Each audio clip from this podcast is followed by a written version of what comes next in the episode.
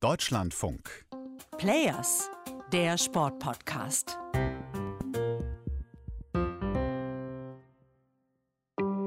Zwei Wochen Olympische Winterspiele in Peking.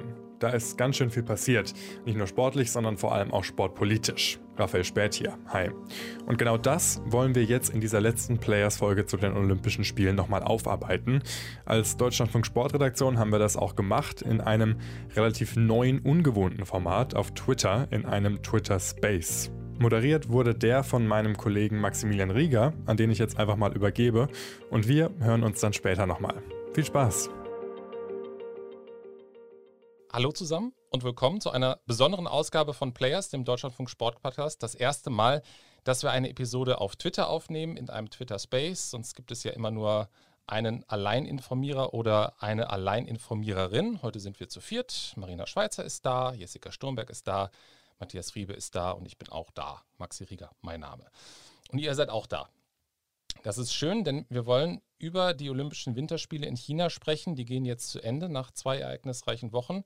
Und ich frage euch alle, was ist denn das Bild, was euch von diesen Spielen hängen bleiben wird? Und ähm, ich fange mal mit Jessica an. Jessica, welches Bild wird dir im Kopf bleiben von diesen Spielen? Also auf der einen Seite sind natürlich schon einige sehr schöne sportliche Erfolge in äh, Peking gewesen. Äh, natürlich ähm, fiebern wir auch immer gerne mit mit Athleten, aber gleichzeitig, ich glaube, das dominante Bild ist letztendlich dann doch dieses Bild dieser Vereinnahmung dieser Spiele, die es schon immer gegeben hat, aber noch nie in dieser Weise, also so heftig. Also ich fand ähm, vor allen Dingen bezeichnend, was da ähm, vor zwei Tagen passiert ist bei der Pressekonferenz, wie die Sprecherin des chinesischen Organisationskomitees den Sprecher des IOC, Mark Adams, unterbrach, um dann zu sagen, äh, Moment mal, ähm, es gibt hier etwas zu sagen von unserer Seite. Es gibt nur ein China, nicht Taiwan als eigenständiges Land. Das ist eine Regionalprovinz. Das ist ein regionales nationales olympisches Komitee, was hier teilnimmt. Es gibt keine Menschenrechtsverletzungen. Das seien alles Lügen. Ähm, außerdem würden sie die Pressefreiheit äh, befolgen, also die äh, Regel 50 äh, in der Olympischen Charta. Ähm, und das ist dann irgendwo, also das ist so ein Bild, ähm, was bei mir jetzt hängen bleibt von diesen Spielen, dass sie einfach komplett vereinnahmt worden sind. Das ist so, ähm, finde ich, was jetzt als Schatten eben über diesen Spielen auch liegen wird. Also auf der einen Seite eben schon die Erfolge, den Sport, aber die muss man schon isoliert betrachten. Also auch die Bilder von den von den Chinesen in diesen Ganzkörperanzügen, ähm, wie sie da die, die Corona-Tests durchführen, diese komplette Überwachung, diese Kontrolle. Ich glaube, da ist wenig Spaß aufgekommen. Natürlich Spaß am Sport, aber auch wirklich nur am Sport. Mhm. Matthias, wie, wie siehst du das? Welches Bild bleibt bei dir hängen? Ja, Jessica hat ja im Prinzip schon genau dieses Bild, äh, diese Situation geschildert, die ich jetzt auch genannt hätte. Diese Pressekonferenz äh, ist ja irgendwie auch bemerkenswert, dass nach 16 Tagen Olympischen Spielen uns beiden eine Pressekonferenz äh, kommt als Moment dieser Spiele. Das war einfach nochmal so ein Kulminieren dieser fast schon über, überpolitisierten Spiele, ähm, die ja ach so unpolitisch sein wollen. Wenn man es mit einem zweiten Bild ergänzen möchte, was in die gleiche Richtung geht, dann kann man direkt die Eröffnungsfeier nehmen und das Entzünden der Flamme durch eine uigurische äh, Athletin oder zumindest eine Athletin, die ähm, aus dem Westen Chinas kommt und diesen Namen trägt, den ich immer noch nicht aussprechen kann. Ähm, das ist das eine, was auf jeden Fall, äh, würde ich sagen, das große dominierende Thema dieser Spiele war, eben genau dieses Verhältnis zu China, dieser Umgang mit China ähm, und der Menschenrechtssituation. Und äh, um die Diskussion anzuregen, äh, vielleicht auch noch einen ganz sportlichen Moment, weil das gehörte zu den Spielen auch dazu. Also wenn ich mich auf einen sportlichen Moment äh, beschränken müsste, dann sicherlich aus deutscher Sicht dieses äh, Einlaufen des Langlaufsprints mit dem ja fast schon legendären Fernsehkommentar dazu und der heißen Pfanne. Von Jens Jörg Rieck. Die Reportage fand ich tatsächlich gar nicht so gut, aber das ist meine ganz persönliche, persönliche Meinung. Ähm, Marina, äh, was bleibt bei dir hängen?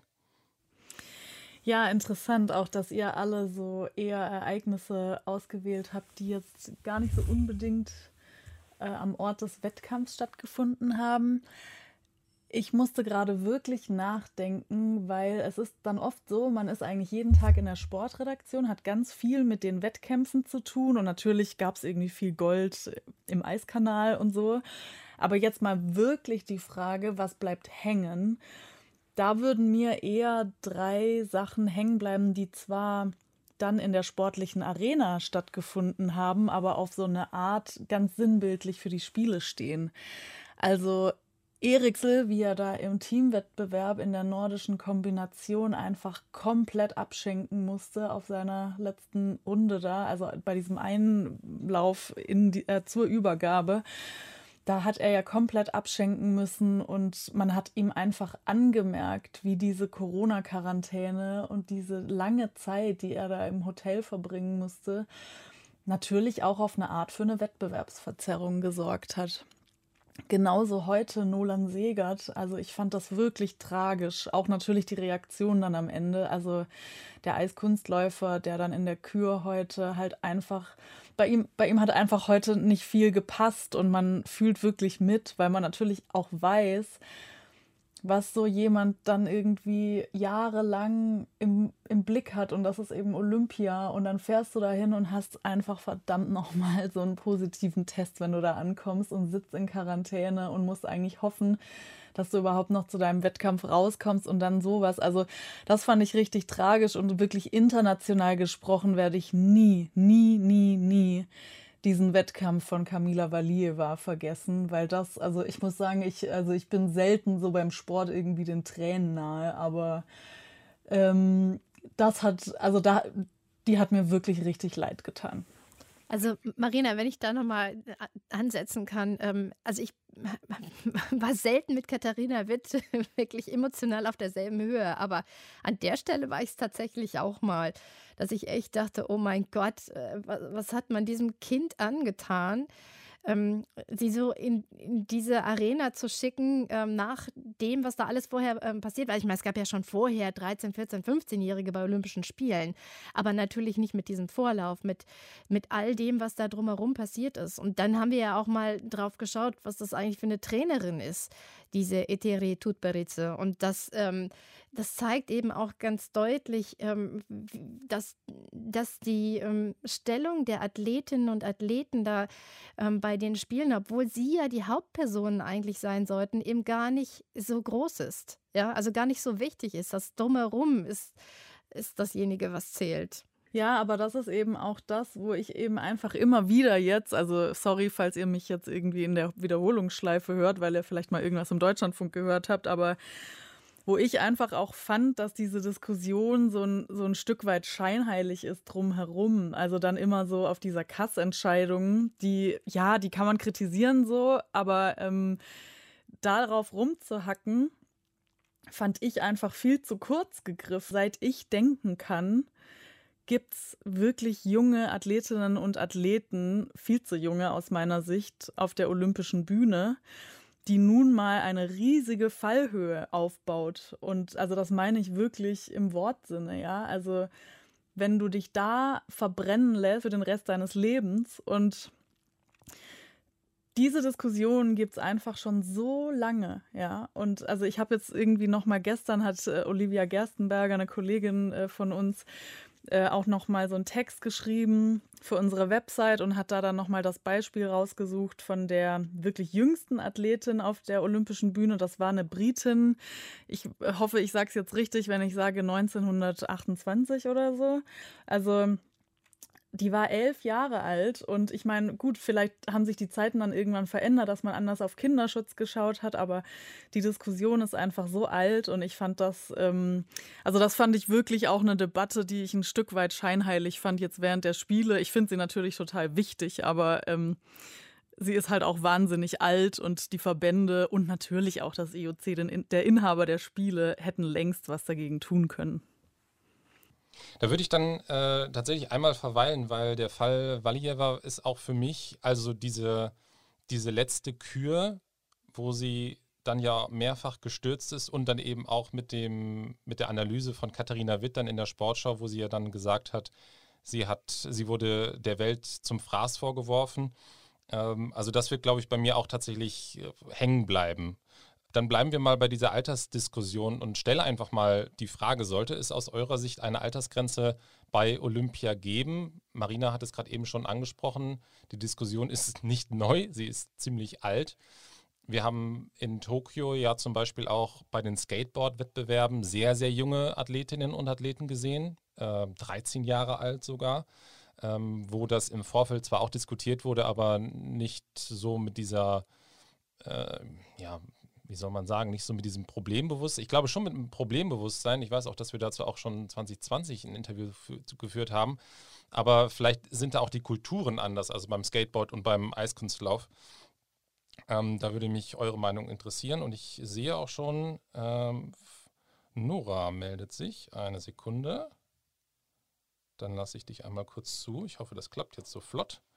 Ähm, und dann bin ich gespannt, was du dazu sagst eine Kollegin vom WDR, die auch einen Sportpodcast macht. So, klappt das? Ja, jetzt bist du da. Hi Nora. Guten Tag, schön, dass sie die Runde macht, finde ich. Ähm, und auch danke an Marina, dass sie das Thema aufgebracht hat.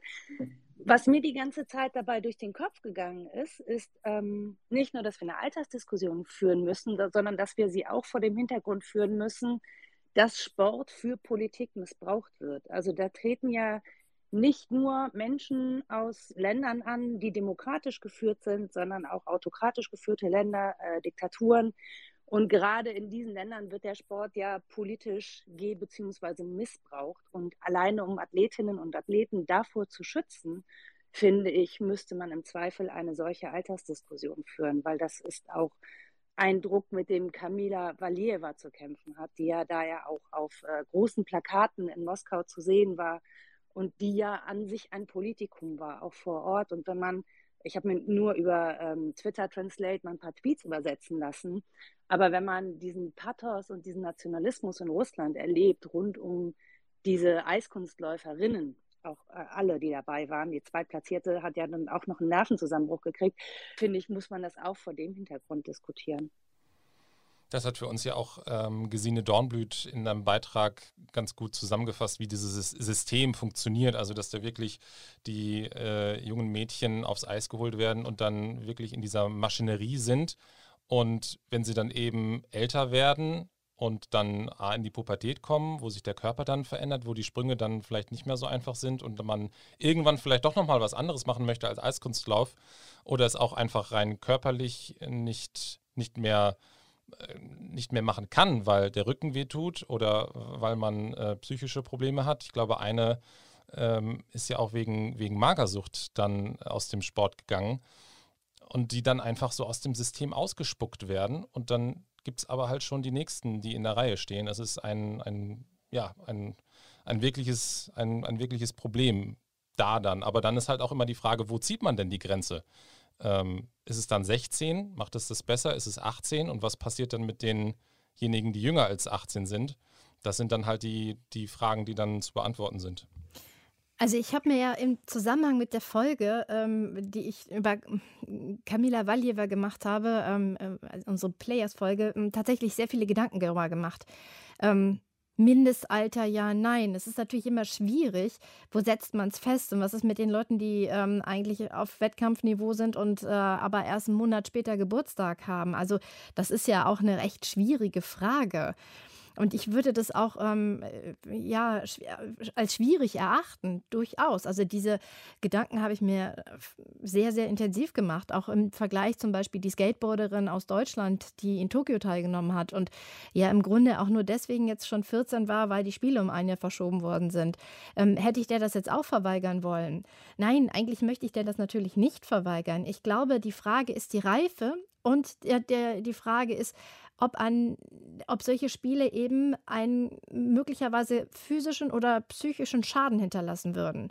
Und das Aber ich, ja. ich muss mal kurz Gegenrede machen, Jessica. Einfach Ja, mach nur, mal. ich meine, äh, ich habe einen konträren Gedanken. Und zwar denke ich mir, wenn ich ein Kind frage, mit 13, möchtest du zu den Olympischen Spielen gehen? Nehmen wir mal eine Skateboarderin, die auf mich einen aufgeweckten, selbstbewussten Eindruck macht dann wird die aller Wahrscheinlichkeit nach Ja sagen. Ja, wer soll das begutachten? Also erstmal die körperliche Reife, ganz schwierig, finde ich. Und dann Also gerade zum Beispiel im Skateboarden, also nee, bleiben wir erstmal nochmal dabei. Ähm, wenn sie das entscheidet, also ich finde, sie kann das nicht entscheiden und es gibt ja einen guten Grund, warum sie nicht also als volljährig eingestuft wird und damit irgendwie als entscheidungsmündig, weil sie eben auch gewisse Gefahren für sich noch nicht so abwägen kann und natürlich irgendwie die Bühne toll findet und das kann man ja auch verstehen.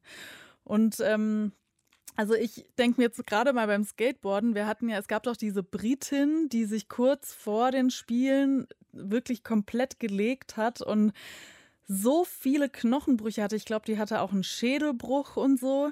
Das sind so Dinge, ich finde das wirklich extrem, wenn Kinder in so einem jungen Alter, wo auch der Körper einfach noch am entwickeln ist und wo es natürlich irgendwie um Spaß gehen sollte, wenn Kinder dann sowas eingehen und teilweise wurde die dann im Krankenhausbett fotografiert, irgendwie so, ja, ich komme zurück und so, da denke ich mir, also ich fände es wichtig, dass auch die Kinder vor Knochenbrüchen geschützt werden und also ich meine jetzt nicht Knochenbrüche, weil man halt mal an der Straße irgendwie was jedem passieren kann, irgendwie ausrutscht, sondern weil man wirklich sich auf allerhöchstem Niveau in Halfpipes bewegt.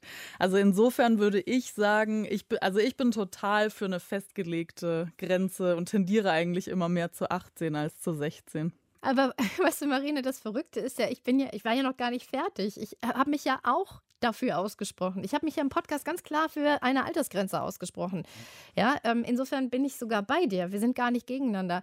Die Frage ist nur, ich wollte meine Überlegung da ein bisschen transparent machen. Ne? Also die Frage, macht man einen Unterschied zwischen Skateboard und den Sportarten, wo möglicherweise auch ein körperlicher Schaden entstehen kann, aber der kann natürlich genauso beim Skateboard entstehen, da gebe ich dir recht.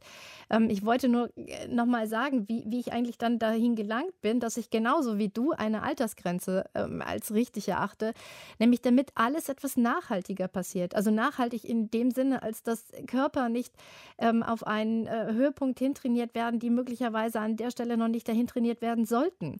Ja, dass, dass diejenigen, ähm die in den Leistungssport gehen, also von Anfang an wissen, dass dieser Sport und das überhaupt sportliche Leistung eben auch immer Gefahren birgen. Ja, also dass du auch von Anfang an in, auf diese duale Karriere ähm, setzt und, und noch was neben dem Sport machst. Also das finde ich alles so wichtig und deswegen bin ich sogar bei dir. Ja, sorry fürs Reingrätschen. Ich dachte, du warst praktisch, hast gerade so eine kleine Pause gemacht. Alles gut. Und wir haben jetzt auch schon einen weiteren Gast hier auf das Podium geholt, nämlich 42 Fragen. Hallo erstmal, schönen guten Abend. Und äh, du hattest dich auch gemeldet. Ich hoffe, dass du es okay.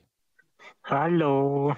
Ich finde, es sollte nicht früher sein, wie wenn ein Jugendlicher arbeiten darf beim Sportwettkämpfe mitmachen. Das heißt, du äh, sagst, ähm, wenn man, also ab wann sollte man, ab wann sollte man also Sport machen? Also wenn man, wenn man, es sollte nicht so sein wie früher, dass man sozusagen Kinderarbeit, Kinderarbeit betreibt mit den, mit den Kids. Keine Kinderarbeit. Also so wie man halt hier in Deutschland zum Beispiel, ab wann Jugendliche Geld verdienen dürfen. Ja, das wäre natürlich eine Möglichkeit. Da, da, ist halt immer das Problem, ne? Das ist halt echt das, das, das äh, Komplizierte. Ich glaube, das wurde jetzt auch gerade in dem kleinen Austausch von Marina und Jessica klar, dass das eben echt verschiedene Abwägungsprozesse sind. Äh, ne? Nimmt man so eine Grenze, ab wann äh, Kinder, äh, weiß nicht, strafmündig sind zum Beispiel, könnte man ja auch einfach sagen, aber das variiert ja dann auch von Land zu Land und man muss ja dann, das ist ja immer die, die Frage bei solchen Geschichten, das weltweit dann, dann regeln. Äh, danke für, für deine Wortmeldung. Ich würde einmal den, den Fall ähm, Valieva hm, an dieser Stelle abschließen wollen und ein bisschen auf die generellere Frage nochmal blicken und zurückblicken auf Olympia. Und das, was ich mich gefragt habe, ist, und wir haben da auch Mails zu bekommen, ähm, und ich lese mal eine vor, eine Mail, die wir, die wir bekommen haben, relativ früh, glaube ich, während diesen Olympischen Spielen. Ähm, da hat äh, jemand zu uns geschrieben, bei diesen Olympischen Spielen frage ich mich, kann ich diese Spiele mit gutem Gewissen anschauen? Sowohl das Wissen um den Umgang Chinas mit Minderheiten und Menschenrechten sowie das Ausnutzen der Spieler, der, der Spiele für die Zurschaustellung der eigenen chinesischen Macht für mich gleichzusetzen mit der Abkehr von den eigentlichen olympischen Idealen und der Idee hinter diesen Spielen lässt mich zögern. Und so habe ich bisher noch keinen Wettkampf gesehen, sondern verfolge die Spiele allein über DLF. Das freut uns natürlich. Ähm, auch wenn es mich immer wieder reizt, einzuschalten. Aber wie seht ihr das? Kann man diese Spiele anschauen? kann mein Verzicht auf die Spiele als eine Art stiller Boykott überhaupt etwas bewirken? Und diese letzte Frage würde ich gerne mal auch wirklich in die Runde geben, weil das haben wir ja auch heute unter die Ankündigung von diesem Space als Antwort bekommen. Äh, da haben wir gefragt, ja, was ist denn eure Bilanz? Und da haben wir mehrere Tweets bekommen. Hab keine Bilanz, hab's nicht gesehen ähm, und teilweise auch äh, mit Bezug auf einen Boykott. Matthias, Frage an dich: wie, wie begeistert warst du von diesen Olympischen Spielen und konnte man diese Olympischen Spiele mit einem, mit einem guten Gewissen verfolgen? Ehrlicherweise habe ich diese Spiele nur im beruflichen Kontext verfolgt. Also fast ausschließlich lief der Fernseher mit Wettkämpfen bei mir, wenn ich im Büro war und Dienst hatte. Und wenn ich hier zu Hause war, ähm, habe ich ihn eigentlich nur höchst selten angemacht, weil irgendwie ich keine so richtige Verbindung zu diesen Olympischen Spielen hatte und ähm, ich irgendwie nicht das Gefühl hatte, dass mich das wahnsinnig dahin zieht, wie man das schon sonst mal hatte. Das lag, glaube ich, an vielen Rahmenbedingungen. Das lag vor allem ähm, natürlich an dem, was man sonst, also was wir auch professionell sozusagen wissen über diese Spiele. Das liegt aber natürlich auch an der Uhrzeit, vielleicht ein bisschen auch an der Pandemie, an der persönlichen Lebenssituation. Aber ich habe tatsächlich so wenig von Olympischen Winterspielen verfolgt wie schon lange nicht mehr und ähm, habe irgendwie selten so ein Gefühl für diese Olympischen Winterspiele bekommen, wie ich es von mir selbst und wie vielleicht auch manch anderer sonst schon mal von so Olympischen Spielen hatte. Marina, wie ging es dir? Ähm, wie, wie begeistert warst du? Beziehungsweise, ich erweitere die Frage vielleicht auch mal, wie begeistert war vielleicht auch dein Umfeld? Also, was hast du da äh, wahrgenommen, wie da die Spiele, äh, wie da die Spiele wahrgenommen werden? Doofe Wortdopplung, aber lassen wir mal durchgehen. Ich, äh, also eine Person in meinem sehr nahen Umfeld hat sich immer weggedreht, wenn ich äh, den Fernseher angemacht habe, ähm, weil sie nicht wollte, also die Person, ähm, irgend, also weil sie nichts mitbekommen wollte. Und zwar, ähm, also einfach praktisch so ein persönlicher Boykott, den gab es also in meinem sehr nahen familiären Umfeld. Und ähm, ich habe dann immer gesagt, ja, also das ist jetzt nicht so, dass über uns allen so Messgeräte schweben und dass das irgendwie einen, äh, dass das jetzt eine Auswirkung hat. Ja, das sagen ja auch viele Fußballfans, dass sie jetzt irgendwie die Fußball-WM in Katar nicht angucken werden.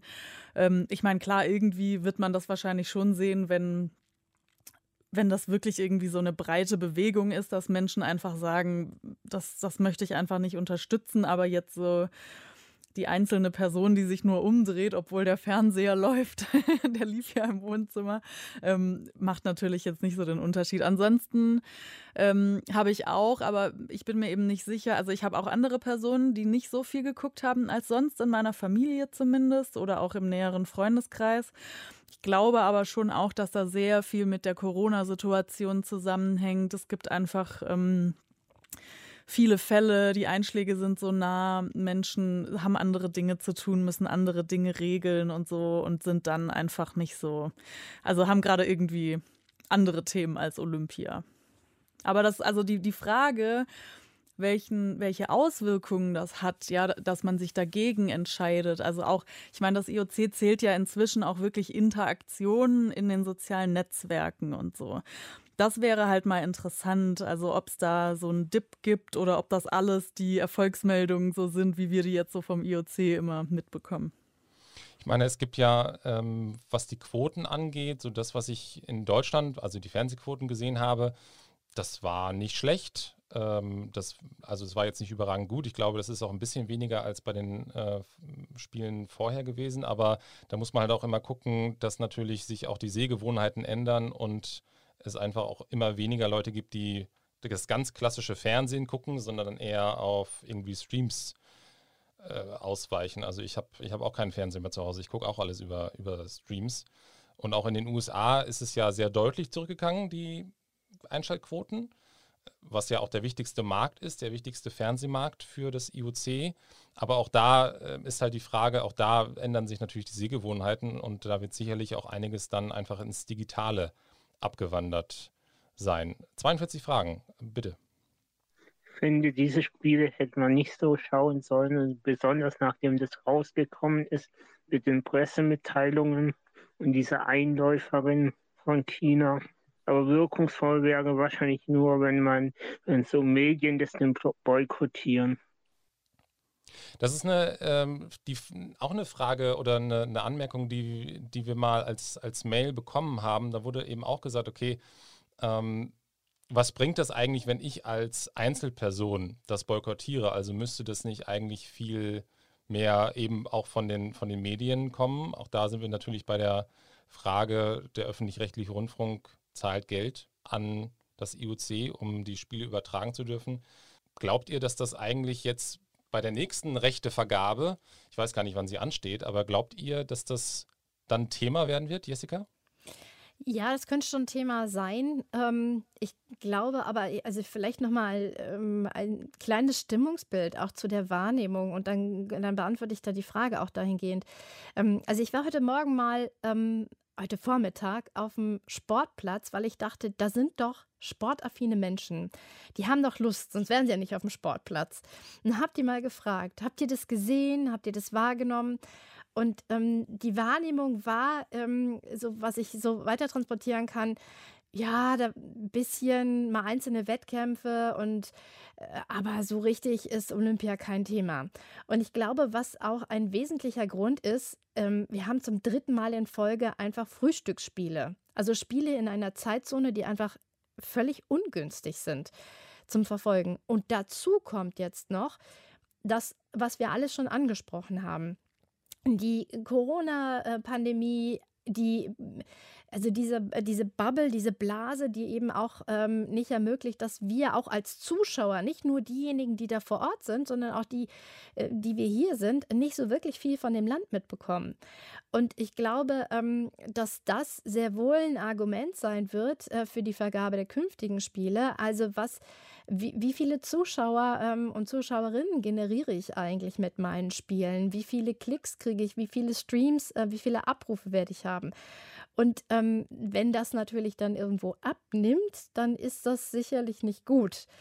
Ähm, und das kann das IOC auch gar nicht wollen, denn das ist ja die große, das ist ja die Währung letzten Endes. Also insofern ähm, glaube ich, dass das schon ähm, sehr wichtig ist, dass, das, äh, dass die jetzt bei der Stange gehalten werden. Ja, das ist, das glaube ich auch. Ähm, und ähm, die, die Stimmen kann man übrigens auch natürlich noch nachhören im Players Podcast.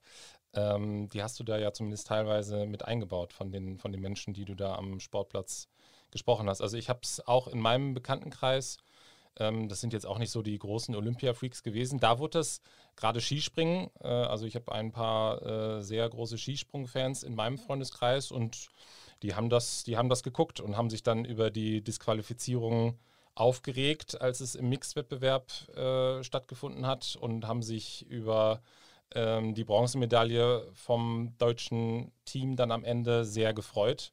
Ähm, also die haben es geguckt, die, die, die, haben nicht, die haben nicht boykottiert, sagen wir mal so. Mhm. Da sind wir natürlich auch schon äh, fast bei den deutschen Sportlerinnen und Sportlern angekommen. Da will ich jetzt einmal kurz verharren.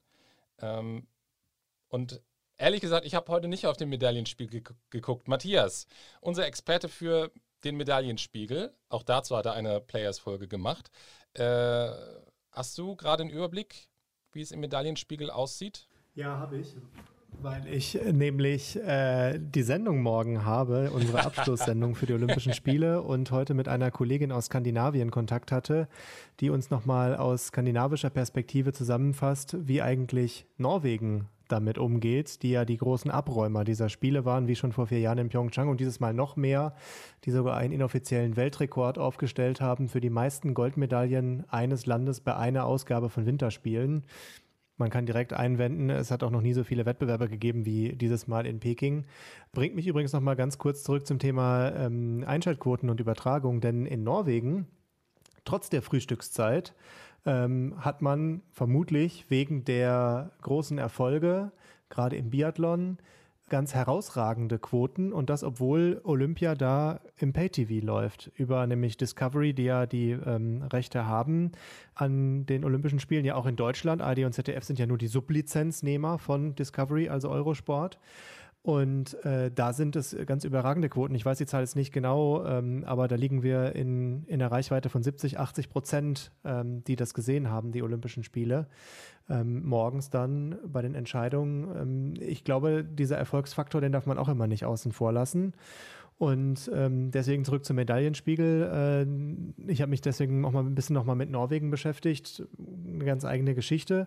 Aber diese, diese sportliche Erfolgsseite der Olympischen Spiele äh, spielt natürlich da ähm, auch ganz gerade eben dieses Mal wieder in Norwegen und ja auch überhaupt in den Industrieländern in, in Europa und auf der Nordhalbkugel. Ähm, wird nochmal ein Thema werden bei uns morgen Abend auch in der Sendung. So viel Spoiler sei erlaubt, wie eigentlich Winterspiele weltweit funktionieren oder ob das so ein exklusiv Ereignis für die Industrieländer der Nordhalbkugel bleibt.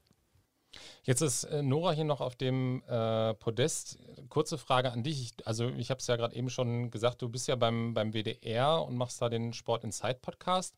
Wie ist eigentlich deine Wahrnehmung ähm, gewesen? Vielleicht auch, also ich meine, der WDR ist ja ähm, deutlich, was die Sport-Sport-Berichterstattung angeht, äh, natürlich deutlich aktiver, als wir das sind, auch wenn wir das haben.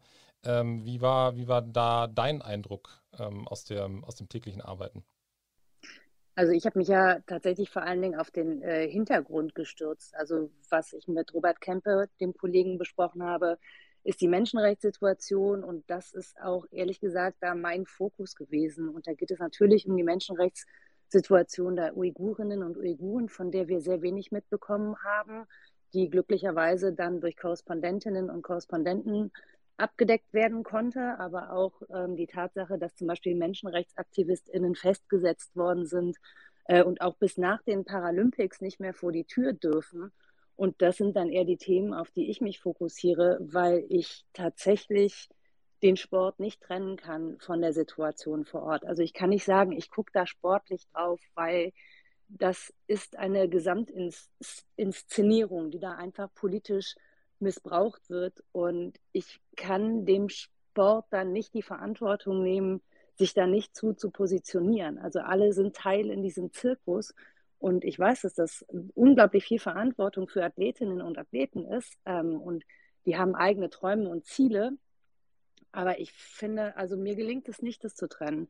Und äh, auch wenn wir dann gucken, wie zum Beispiel Journalistinnen und Journalisten behandelt werden, wenn wir am Anfang gesehen haben, dass es diese App gab zur Gesundheitsüberwachung, die aber hier und da noch ein Türchen offen lässt für andere Überwachungen und so. Ich weiß nicht, wie man das trennen soll und deswegen kann ich den Sport nicht gucken, weil ich den Sport einzig als eine Inszenierung wahrnehme für etwas, das eben auf einer politischen Bühne passiert, die dann aber ja auch vom IOC fleißig genutzt wird. Äh, wenn man mal sich anguckt, ähm, wie Thomas Bach dann sehr schnell plötzlich äh, Kamila Valieva zur Seite gesprungen ist, weil das natürlich auch ablenkt von anderen Themen. Ähm, puh, da kriege ich einfach ja ungute Gefühle als Journalistin, aber auch als Mensch. Und ja, deswegen, wie gesagt, ich stürze mich da auf die Hintergrundthemen, weil ich glaube, damit kann man wenigstens noch was transparent machen. Der Sport ist damit zum Zweck, so leid es mir tut. Ja, also ich meine, so geht's, so geht's ja uns äh, auch bei uns in, in unserer Redaktion. Wenn wir nochmal auf die, auf die deutschen Leistungen zurückkommen, dann äh, ist ja vor allen Dingen eins auffällig, ähm, dass die Deutschen im Olympischen Eiskanal sehr erfolgreich waren. Ähm, ich glaube, wir haben fast, sie haben fast alle Rennen gewonnen, bis auf, hilft, hilft mir, Monobob. Ist das, ist das das Einzige, wo sie bis jetzt noch nicht gewonnen haben? Viererbob Männer kommt ja morgen noch. Ähm, Marina, du hast vorhin in der Sendung mit einem Mann gesprochen, der mit dafür verantwortlich ist wahrscheinlich, dass es so gut gelaufen ist, nämlich dem Direktor vom FES, dem Institut, wo die Bob und Schlitten unter anderem entwickelt werden. Ähm, was hat der dir da gesagt dazu, ähm, zu dieser Dominanz im Olympischen Eiskanal von den Deutschen? Ja, ich habe ihn darauf angesprochen, wie, also erstmal äh, bezogen auf die Aussage von Christopher Croter, ähm, der ja Gold geholt hatte und der gesagt hatte, also 50 Prozent sind Material und 50 Prozent Leistung. So, ob das eigentlich stimmt, so auf Kufen im Eiskanal. Und dann ähm, hat der Michael Nitsch, also der Direktor, gesagt, ja, also das sei ein bisschen zu großes Kompliment. Also er würde eher sagen, wenn zwei Athleten gleich gut sind, dann ähm, entscheidet das Material. Gut, aber das würde man jetzt auch bei den Skifahrern sagen. Und ich, also ich für mich persönlich ich, vielleicht hat er da ein bisschen tief gestapelt, habe ich mir da kurz gedacht. Also es ist, glaube ich, schon ausschlaggebender, ähm, welches Material man so hat. Ähm, auf jeden Fall ist ja Deutschland jetzt schon seit Jahren deshalb auch in aller Munde, weil da eben auch ein sehr fähiges Institut dahinter steckt, das ganz offenbar hervorragendes Material liefert. Ähm, ich habe mit ihm auch noch über die Diskussion gesprochen. Die, die wabert ja in Deutschland schon lange, ähm, haben auch wieder immer wieder darüber berichtet. Es ist ja so, dass Rodeln und ähm, Bobfahren sind jetzt nun mal in Deutschland auf dem Niveau in so einem Eiskanal wohlgemerkt keine Breitensportart. Also das sind wirklich, wenn man auf die Statistiken schaut, die der Deutsche Olympische Sportbund immer herausgibt, was so die Mitgliedschaften angeht, sind das wirklich nicht viele Menschen, die das so betreiben. Also gerade im Vergleich zu den großen Sportarten, ich sage jetzt mal, Ski Alpin wäre ja sowas, das ist wirklich eine Massenwintersportart. Und es gibt ja in Deutschland einfach eine Kontroverse auch darüber, ob in das Material auch vom Bund aus so viel Geld investiert werden soll. Also meine letzten, mein letzter Stand waren da so sieben Millionen im Jahr, die an das Institut gehen. Und es werden natürlich, also es gibt natürlich weitere Förderungen auch für die Athletinnen und Athleten. Und da ist halt immer so die Frage, also sind, ist das einfach praktisch Geld vom Bund, weil man da so die Medaillen sicher hat und dann steht man da so gut da im Medaillenspiegel? Ähm, oder hat man eigentlich nicht viel mehr das Vorhaben, Sportarten zu fördern, in denen es auch viel mehr Breite gibt. Also es wird ja auch sehr oft der Spitzensport damit begründet und auch die Förderung, dass man eben eine Breitenwirkung hat und das eine gesellschaftliche Wirkung hat. Also nicht nur Nationalstolz dann in dem Fall, sondern wirklich auch eine sportliche Wirkung. Und das ähm, ja, da hat er gesagt, also er würde sagen, gut, Kultur, da interessieren sich auch nicht alle dafür und für die Oper interessieren sich auch nicht alle und die wird halt auch gefördert und zwar auch richtig doll vom Bund und da würde er sagen, es gibt eben Menschen mit unterschiedlichen Interessen so. Aber ich, ähm, also ich finde die Diskussion auch sehr interessant und frage mich das schon, wenn man das jetzt so anguckt und es dann immer heißt, Deutschland ist so ein Wintersportland bei Olympia und dann frage ich mich schon immer, sind wir nicht einfach in Anführungszeichen nur die Rodelnation und Bob und so. Da haben wir tatsächlich auch eine Mail zu bekommen ähm, im Laufe der vergangenen zwei Wochen an unser Players Postfach. Ähm, auch die lese ich mal vor, weil die geht nämlich genau in die Richtung. Ähm, Zitat, wenn jemand sich auf diese Weise verhalten und gegebenenfalls ruinieren will, dann kann er sie das in einer Demokratie natürlich tun, aber förderungswürdig durch die Allgemeinheit ist das doch keineswegs. Denn ich schaue auf, ich schaue dabei auf die im Vergleich zu den LeistungssportlerInnen Überzahl der übergewichtigen und bewegungsunfähigen Erwachsenen und Kinder, die im Hinblick auf unser Gesundheitssystem und auf das individuelle Glück jede Förderung verdient hätten. Denn Sport macht glücklich und gesund, wenn davon nicht ganz und gar der eigene Lebensunterhalt abhängt. Das Geld der Steuerzahlenden sollte also in Unterstützung von Breitensport, in die Schaffung von Sportgelegenheiten überall in Stadt und Land gesteckt werden, wo jede, jeder unentgeltlich die Freude an Bewegung in Gemeinschaft erfahren kann. Jetzt bin ich sehr gespannt, was Lutz Thieme dazu sagt. Äh, willkommen auch auf diesem Panel. Ähm, Lutz Thieme, Sportwissenschaftler, ähm, der sich genau mit dem Thema auch beschäftigt. Welchen Leistungssport oder welchen Sport, wenn man Leistung wegnimmt, je nachdem, da sind wir ja schon mitten in der Debatte, wollen wir? Herr Thieme, ähm, was, ist, was ist sozusagen Ihre, Ihren, Ihr Standpunkt zu dieser Frage?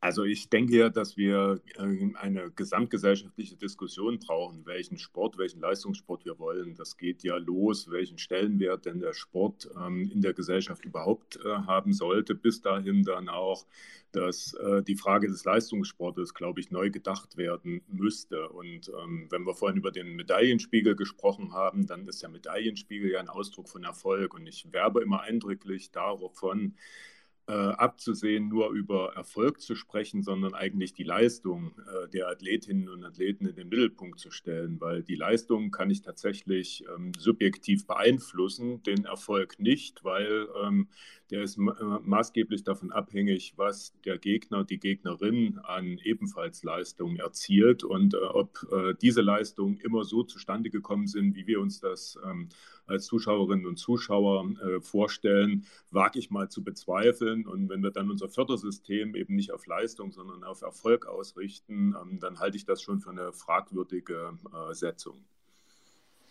Ich bin jetzt mal so, ich frage jetzt mal so platt. Also sollte Rodel weiter so viel Geld bekommen? Das Argument, was da ja auch genannt wird, ist, dass durch diese Erfolge, die ja dann auch wirklich ähm, gerade zu Olympia dann von Millionen Menschen gesehen werden, dass dadurch ja dann auch Leute für Sport begeistert werden ähm, durch diese Erfolge.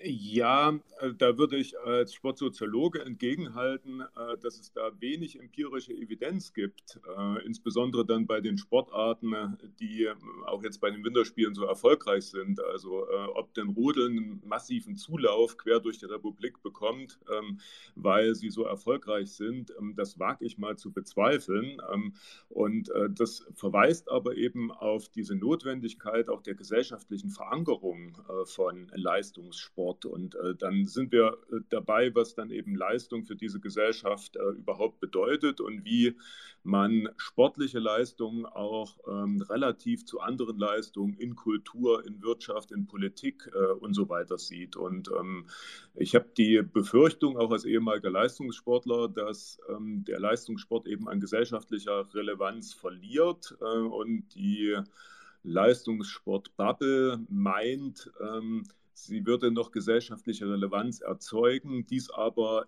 nach meiner Beobachtung, allerdings weiß ich das nicht äh, mit empirischen Zahlen zu untermauern, nach meiner Beobachtung aber äh, nicht mehr in der Mitte der Gesellschaft auch tatsächlich wahrgenommen wird. Und ähm, das bedeutet nicht, dass beispielsweise die äh, Einschaltquoten zurückgehen, weil äh, Sport dann eben eher Teil der Unterhaltungsindustrie ist. Vorhin hat ja äh, schon eine Sprecherin von Zirkus gesprochen. Ähm, ja, das ist eben Teil der Unterhaltungsindustrie oder dann eben auch der politischen Inszenierung. Was müsste denn aus Ihrer Sicht geschehen, damit der Leistungssport wieder mehr verankert ist oder eine bessere Verbindung zum Breitensport hat? Ja, also äh, ich denke, dass ähm, die Verantwortung auch äh, der Leistungssportler für den Breitensport ähm, deutlicher sichtbar wird. Ich erinnere beispielsweise daran, dass es äh, zur äh, Corona-Pandemie eine sehr deutliche Abgrenzung beispielsweise des Profifußballs äh, vom Amateurfußball äh, genommen hat. Und wenn man da auch genau hinguckt, dann war das ja auch in allen anderen Sportarten der Fall. Also die Nationalmannschaften konnten trainieren, die Breitensportler nicht. Die äh, Kinder, Jugendlichen saßen zu Hause, ähm, würden auch, hätten auch gerne ihren Sport ausgeübt, andere nicht.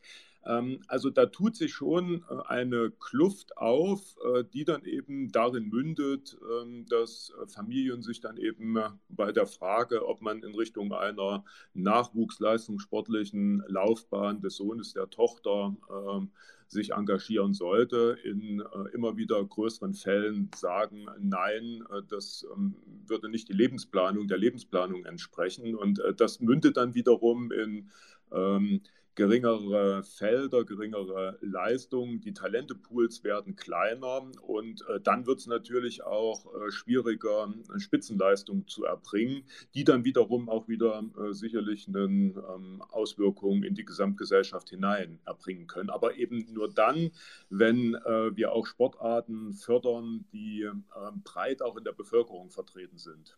Ich hole mal den äh, Rest des, des Panels da wieder mit rein. Das ist ja eine ganz interessante Debatte oder auch auch eine ganz interessante Frage, welche, welche Rolle solche Olympischen Spiele dann in den Breitensport hinein haben. Ähm, Marina, Matthias, Jessica, was ist da eure, oder auch Nora, sorry, ich gucke gerade falsch auf mein, äh, auf mein Display.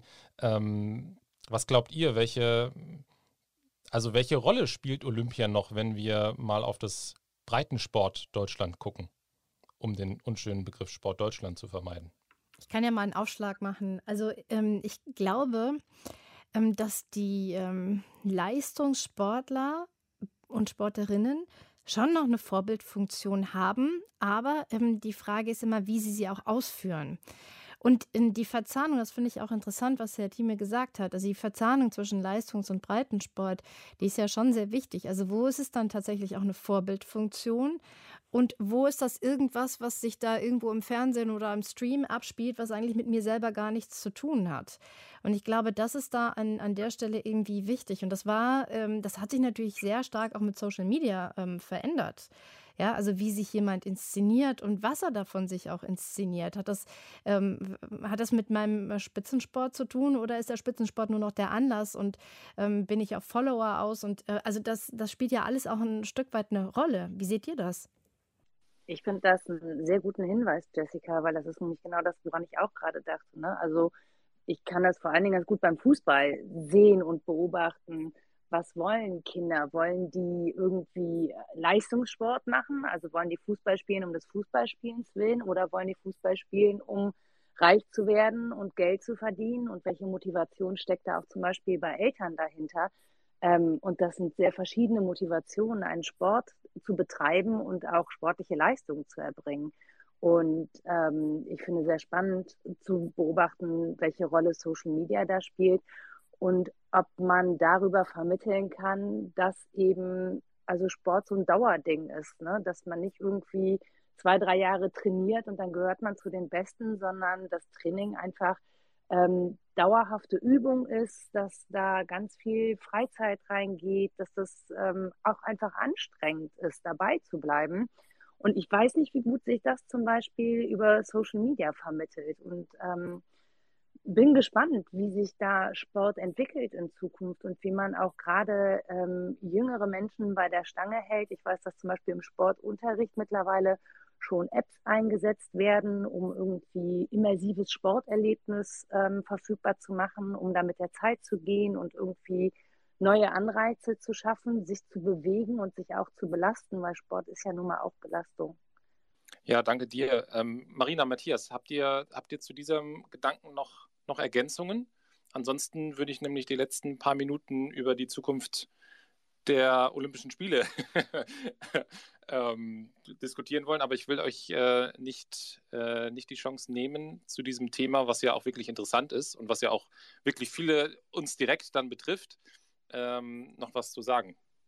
Ja, vielleicht ein schneller Gedanke, der mir noch gekommen ist, ähm, weil Nora auch gerade Fußball angesprochen hat. Also ich glaube, die Wirkung eines, einer, einer Fußball-Weltmeisterschaft ähm, auf Kinder, auf Jugendliche ist nochmal eine andere als die von Olympischen Winterspielen, weil egal wo ich wohne, jetzt mal nur auf Deutschland beschränkt, egal ob ich in Flensburg, in München, in Cottbus oder in Aachen wohne, einen Ball und eine Wiese werde ich finden. Aber ob ähm, tatsächlich ein Skeleton-Olympiasieg oder ein Skisprung-Olympiasieg da so eine Funktion ausüben kann, das weiß ich eben nicht. Und da ist tatsächlich Wintersport, hängt ja auch äh, ein bisschen sehr damit äh, zusammen, wo ich geboren bin und äh, wo in der Nähe ich diesen Sport ausüben kann. Wenngleich wir alleine mit unseren vier Bob- und Rodelbahnen in Deutschland natürlich schon eine Riesenfülle haben, aber auch das nur regional begrenzt ist. Also ich glaube, das ist so ein Faktor, der man in so einer Gesellschaft, die sich ja sowieso immer weiter individualisiert und wo jeder sowieso seinen Weg irgendwie versucht zu gehen, auch nicht außer Acht lassen sollte, dass gerade Winterspiele diesen Breitensport fördernden Effekt, glaube ich, zumindest, äh, ohne es jetzt empirisch belegen zu können, nicht haben. Ja, und da kann ich, glaube ich, auch einfach anschließen, dass ich auch noch sagen wollen würde, dass gerade Kinder vielleicht eher auch so ein Erlebnis vor Ort irgendwie mal begeistert. Also so ähnlich wie wenn ich jetzt als Kind eine Cellistin sehe, die ich toll finde und dann auch Cello spielen möchte, so kann das eben sein, wenn ich mal mitgenommen werde zu einem Eishockeyturnier und das ist auf ganz hohem Niveau und das hat irgendwie so ein, ja, wahrscheinlich Eventcharakter. Also das soll jetzt nicht ähm, so negativ klingen, wie es manchmal benutzt wird. Also ich glaube, das ist vielleicht auch was, das, das eher dann Kinder anderer Sport, also in andere Sportarten hineinholt, mal abgesehen vom Fußball und vielleicht den absoluten Top-olympischen Sportarten. Also, dass es da wirklich, wenn es auch weiterhin um so eine Breite gehen soll, dass das vielleicht ein, ein Hebel sein könnte. Ansonsten fand ich das sehr spannend, was ähm, alle zum Thema Breitensport in den Spitzensport gesagt haben. Und ich glaube, wir können auf die Zukunft erstmal schauen. Alles klar, dann machen wir das jetzt. Auch da haben wir, äh, haben wir mehrere Mails zu bekommen, wo es auch ähm, dann in, also besonders auf die, auf die Players-Episode müssen wir uns für Thomas Bach schämen. Da kamen einige Mails, ähm, die ähm, da teilweise auch sehr deutlich Stellung dazu, benommen, äh, dazu genommen haben. Ähm, und äh, in einer Mail ging es dann auch um den, um den Blick voraus ähm, wie sich das IOC vielleicht verändern könnte. Ich zitiere mal wieder, bei Olympia sehe ich die Macht der Demokratien nicht, die Entwicklung auf internationaler Sportebene umzudrehen. Als Demokratieverfechter wäre Bach ja schließlich nicht in seine Position gekommen, also in die Position des IOC-Präsidenten. Auch wenn er sie jetzt nutzen könnte, der olympischen Idee zu dienen, indem er die Austragungsbedingungen für die Olympiade wieder so ausgestaltet, dass sie auch in Demokratien wieder möglich wird. Jetzt muss man natürlich dazu sagen, die nächsten Olympischen Spiele finden ja in äh, demokratischen Ländern statt. Von daher ist das ja erstmal eine Atempause für das IOC von den Debatten rund um die Menschenrechte. Aber das wird ja dann relativ bald auch um die Spiele gehen, die dann in den 30er Jahren weiter vergeben werden. 32 steht ja fest für Brisbane, 30 die Winterspiele zum Beispiel noch nicht. Ähm, und wie gesagt, 34, 36, das alles eben auch noch nicht. Ähm, was glaubt ihr, was wird sich durch die Debatten, die wir jetzt im Vorfeld der Olympischen Spiele über die Spiele in China geführt haben und die Rolle, die das IOC dabei gespielt hat, ändern? Ähm, wird es da nochmal eine Vergabe an so eine umstrittene Diktatur geben? Oder glaubt ihr, das IOC hat tatsächlich jetzt begriffen, dass es nicht ganz so weit gehen kann? Jessica. Ja, ich könnte mir vorstellen, dass das IOC durchaus auch nochmal Spiele in ein problematisches, aus unserer Sicht problematisches Land vergibt. Ähm, wir haben jetzt tatsächlich ein bisschen Ruhe und äh, bis dahin kann sich das, ähm, kann sich die Debatte etwas legen, sagen wir so aus Sicht des IOC. Aber da sind noch eine Menge Interessen, die da im Spiel sind. Und es gibt auch einige Kandidaten und interessierte Länder, also aus dem arabischen Raum zum Beispiel, ähm, die durchaus Interesse haben, diese Spiele zu bekommen. Und ähm, ich halte das für durchaus möglich, dass äh, die auch zum Zuge kommen. Und dass da auch entsprechend ähm, ja, die Pfade eingerichtet werden, die Wege oder der Weg bereitet wird von Thomas Bach. Deswegen bin ich da, was das angeht, eher, ähm, eher skeptisch. Ich glaube eher, aber das, das wäre fast schon ein bisschen vorweggenommen, dass noch ein ganz anderer Faktor irgendwann eine Rolle spielen wird, den wir im Moment noch gar nicht auf der Rechnung haben. Ich tippe es nur mal an und wir können aber gerne bei dem Thema bleiben, ist nämlich das Thema Klimawandel. Aber ähm, das tippe ich jetzt nur mal an und bin gespannt, was, was die anderen meinen. Das könnte vielleicht auch ein Thema dann sein morgen Abend in der Sendung von Matthias, wenn es darum geht, wie die Olympischen Winterspiele äh, vielleicht tatsächlich äh, nur noch für wenige Länder überhaupt eine Rolle spielen, weil es in vielen anderen Ländern einfach auch einfach zu warm wird und es zu wenig Schnee gibt. 42 Fragen ist wieder zurück auf dem Panel. Ähm, was sind deine Gedanken zur Zukunft von Olympia? Die Frage ist überhaupt, wer überhaupt sich noch bewerben will, welche Länder noch Lust haben auf Olympische Spiele. Deutschland zum Beispiel ist ja durchaus, sagen wir mal, interessiert seit vielen, vielen Jahren mit äh, relativ geringem Erfolg. Ähm, jetzt ist ja zum Beispiel auch 36 wieder als ähm, Austragungsdatum im Gespräch. Ähm, ich glaube sogar von Herrn Weikert wieder ins Gespräch gebracht worden. Helft mir auf die Sprünge. Ich habe irgendwas vorhin gesehen auf Twitter, ähm, dass da irgendwas war, das nochmal auf, auf die Bewerbung abge, abgezogen wurde, 36. Ähm, Aber also 2036, weil das wäre ja dann genau 100 Jahre nach den äh, Spielen in Berlin, ähm, die von Adolf Hitler eröffnet wurden.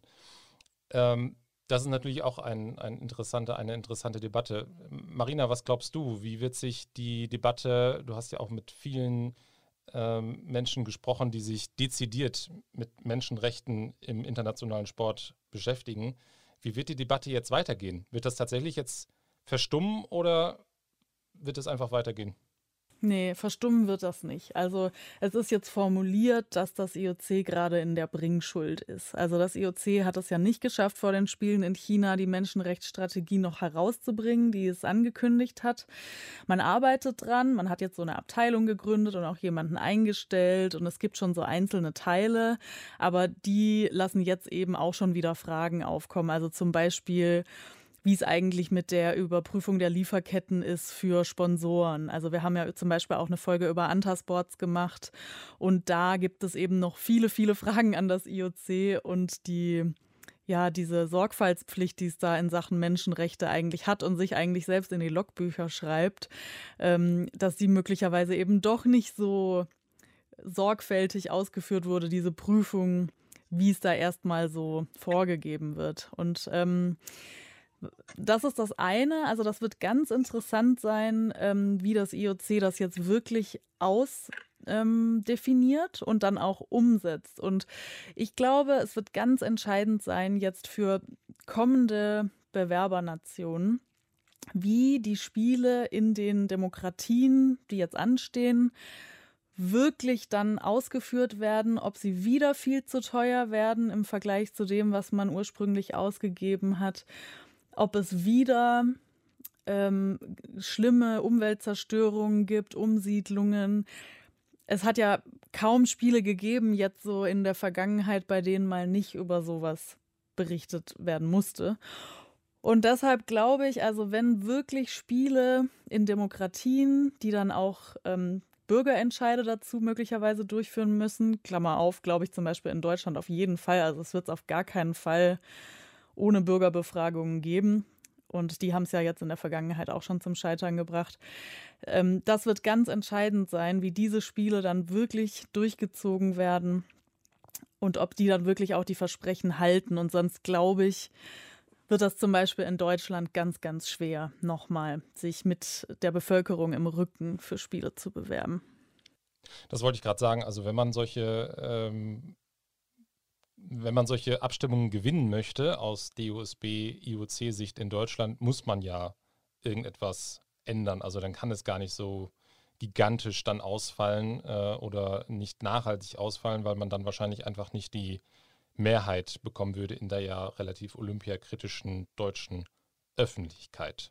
Ich glaube, dass DOSB-Präsident Thomas Weikert gerade versucht, genau also eine Stimmung zu erzeugen, wir können es doch besser machen, wir können es doch ähm, nachhaltiger machen, grüner machen und natürlich, äh, was das Thema Menschenrechte angeht, äh, haben wir hier ein ganz anderes Feld, ja. Und ähm, ich glaube, dass er das versucht, so entsprechend vorzubereiten, so nach dem Motto, wir sollten nicht kritisieren, wir sollten es einfach besser machen. Aber, und da gebe ich Marina recht, die ganz entscheidende Frage ist, was erleben wir in Paris, in Los Angeles und äh, in Cortina mit Mailand oder umgekehrt Mailand mit Cortina, ähm, wenn da wieder das IOC so arrogant auftritt, ähm, so viel einfordert, ähm, an, an, Privilegien, auch an dem, was wir immer berichten. Am Ende äh, sammeln sie die Gewinne ein und die Bevölkerung darf dann die Zeche zahlen. Also wenn das wieder so so weiterläuft, dann glaube ich, wird man in Deutschland die Menschen nicht überzeugen können. Herr Thieme, da würde mich auch Ihre Einschätzung noch interessieren. Wie glauben Sie, ist da der, der, der Rückhalt im Moment in der deutschen Bevölkerung? Beziehungsweise was müsste passieren, damit der wieder steigt, der Rückhalt? Ich glaube, Olympische Spiele müssten wieder näher an die Menschen herankommen. Und ähm, das bedeutet eigentlich, dass sich ähm, bei einem Austragungsort Deutschland Olympische Spiele materialisieren in der Sporthalle um die Ecke, äh, der Sportplatz oder der Schwimmhalle, die ich erreichen kann oder nicht erreichen kann, ähm, in der dritten Schulsportstunde, im Ausfall äh, in der Grundschule äh, von Bewegungsspiel und Sport, in ähm, wohnortnahen äh, Bewegungsflächen, äh, die wegfallen oder eben nicht wegfallen. Das heißt, ähm, ich glaube, dass ähm, Olympische Spiele in Deutschland nur dann eine Mehrheit in der Bevölkerung, einen Rückhalt in der Bevölkerung haben werden, wenn sie am Ende eines Weges liegen. Am Ende äh, eines Weges, die ähm, Bewegungsspiele und Sport wieder äh, näher in unser Alltagsleben integriert und äh, das dann eben auch äh, verbindet mit ähm, pädagogischen Aspekten, mit funktionierenden Sportstätten und mit ähm, Verbänden, äh, die ähm, nicht nur negative Schlagzeilen produzieren. Das würde ich jetzt fast als Schlusswort nehmen. Außer Nora oder Matthias möchten noch ihre Gedanken hinzufügen. Wenn ich darf, würde ich tatsächlich noch gerne einen Gedanken hinzufügen, Maximilian, weil ich deinen Players-Podcast gehört habe. Ähm, zum Thema kann man äh, die Olympischen Spiele in China mit den Olympischen Spielen in, von 1936 vergleichen, nicht gleichsetzen, vergleichen. Und ich fand deinen Schlusssatz sehr schön, nämlich da ging es um die Fehlerkultur des IOC. Und dafür müsste das IOC erstmal erkennen, Fehler gemacht zu haben. Und ich glaube, solange wir ein IOC mit dieser Fehlerkultur haben, die nämlich existierende Fehler nicht als Fehler erkennen, weil sie immer noch profitabel sind, wird es sehr, sehr schwierig, ähm, dass sich da in Zukunft was ändert, wenn sich innerhalb des IOCs nichts ändert. Die einzige Chance, die ich sehe, ist, dass Athletinnen und Athleten gerade entdecken, dass sie sich zusammenschließen können, dass sie eine Stimme entwickeln und die sozusagen ihre gemeinsame Macht in die Waagschale werfen, um Veränderungen von außen herzustellen und auch Druck auf das IOC auszuüben, weil sie sind ja die maßgeblichen Akteurinnen und Akteure in dem Sport. Und da würde mich tatsächlich interessieren, oder da bin ich gespannt, welche Entwicklungen das nimmt. Ja, das wird in der Tat interessant. Und vielleicht auch, welche Schritte äh, manche Regierungen in die Richtung unternehmen, wobei ich da weniger hoffnungs hoffnungsfroh bin als bei den Athletinnen und Athleten. Matthias, hast du noch einen Gedanken dazu? Ich glaube, mit Blick auf die letzte Olympiabewerbung, die es in Deutschland nicht geschafft hat, nämlich äh, Hamburg 2024. Wenn ich es richtig im Kopf habe, ging es damals ja vor allem ums Geld. Marina hat es schon angesprochen. Ich glaube, das wird auch noch zumindest, was eine Bereitschaft der deutschen Bevölkerung angeht, ein großes Thema sein. Wie groß sind Olympische Spiele? Wie teuer sind sie? Was bleibt am Ende davon über? Die Punkte sind alle schon genannt worden, weil das ja genau damit zusammenhängt, was gerade auch schon gesagt wurde, nämlich ähm, was bleibt dann am Ende sozusagen übrig? Also äh, kriegen wir dann Turnhallen, äh, in denen man äh, wieder duschen kann, ohne sich davor zu fürchten? Gibt es Fußballplätze, äh, die man Fußballplätze nennen kann? Also sprich, ist die, ist die Infrastruktur, insbesondere was den Schulsport angeht, dann so, dass man sich darin wieder wohlfühlt, dass alles wieder auf einem neueren und besseren Stand ist? Und ich glaube, das ist so ein, so ein großer Zusammenhang, der da besteht auf der einen Seite zwischen dem abgehobenen IOC, wie es für viele ankommt, Spielen, die immer unnahbarer werden und einer Entkopplung vom Breitensport und das alles so zusammen ist, glaube ich, ein Thema, wo man noch viel, viel, viel Überzeugungsarbeit leisten muss, äh, wenn man da in Deutschland tatsächlich äh, nochmal Ambitionen hat, die Spiele ähm, auszurichten.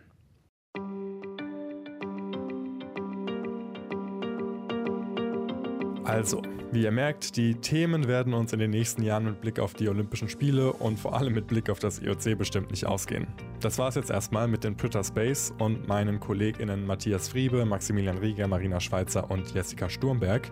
Und zwei Wochen Players Podcast zu den Olympischen Winterspielen in Peking gehen damit jetzt auch zu Ende.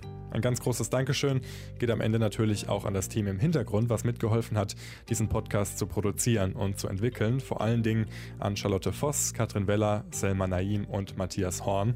Und natürlich auch danke an euch fürs Zuhören und Einschalten während dieser zwei Wochen. Wir freuen uns natürlich auch jetzt noch über euer Feedback. Schreibt uns gerne per Mail an players.deutschlandfunk.de oder auf Twitter at dlf-sport heißen wir da. Und bewertet diesen Podcast auch gerne, das hilft uns auch immer weiter. Mein Name ist Raphael Späth. Ich verabschiede mich. Macht's gut und hoffentlich bis bald.